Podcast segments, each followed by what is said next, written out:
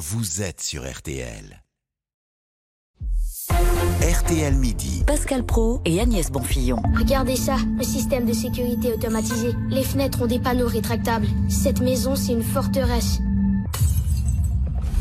Là, ce n'est pas un film hein, comme euh, Effraction, vous l'avez peut-être vu.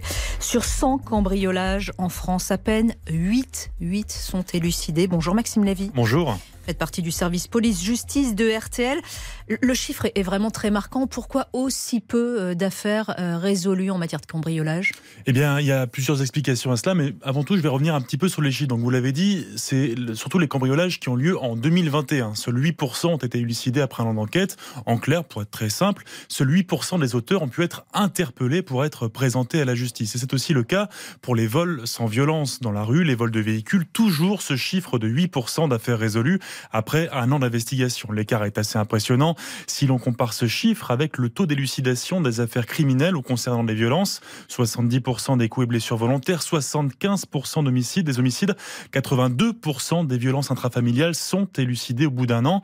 Et ce qui est intéressant, c'est que plus l'enquête dure longtemps, plus on retrouve les auteurs. Au bout de 4 ans d'enquête, 90% des homicides sont élucidés par exemple, ce qui n'est pas le cas des cambriolages qui plafonnent à un petit 10% d'affaires résolues au bout de 4 ans. En résumé, les victimes d'atteinte aux biens n'ont que très rarement le fin mot de l'histoire. Non seulement ce taux d'élucidation est bas, mais il baisse encore. Oui, pour être tout à fait précis, ces dernières années, ce taux d'élucidation des cambriolages et des vols a diminué de 27%. Le nombre d'affaires non résolues s'accumule chaque année, donc il y a toujours plus de dossiers, mais toujours 8% des auteurs interpellés. Alors, comment explique-t-on ces chiffres, Maxime? C'est si difficile que ça de retrouver les auteurs? Oui, ce n'est pas parce qu'une affaire concerne un, vol à l'arraché, un cambriolage, que l'enquête n'est pas complexe. Déjà, il est rare que dans ces affaires, la victime connaisse l'auteur ou ait même pu l'apercevoir. Lorsqu'il y a un meurtre, un féminicide ou par exemple des violences au sein d'un couple, l'auteur euh, connaît bien souvent la victime, il est rapidement identifiable et l'enquête peut avancer rapidement. Quand l'auteur est un anonyme,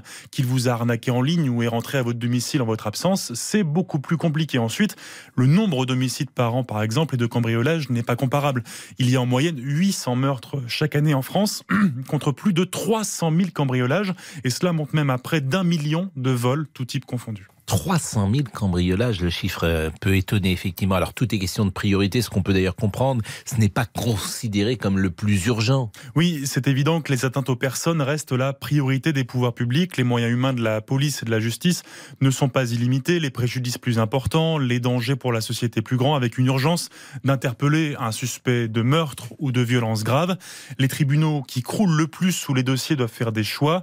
Les parquets se retrouvent obligés d'arbitrer, par exemple, de ne plus poursuivre les petites affaires d'arnaque ou de vol. C'est ce qu'explique Yann Bastière, délégué investigation au syndicat Unité SGP Police lorsque des priorités sont données euh, aussi bien par le pouvoir politique que par euh, les parquets, dans des instructions de politique pénale, euh, demandent de, ne pas traiter certains champs infractionnels, notamment les petites escroqueries ou des préjudices d'ordre matériel, des petits vols, dans les, montants sont, peu élevés. On va tous se le dire, les assurances sont là pour dédommager en cas de préjudice. Donc il y a des choix qui sont faits, aussi bien du côté de la police que de la justice, au vu des effectifs contraints dont nous disposons. Donc effectivement, on met le paquet, et fort justement, sur les atteintes aux personnes.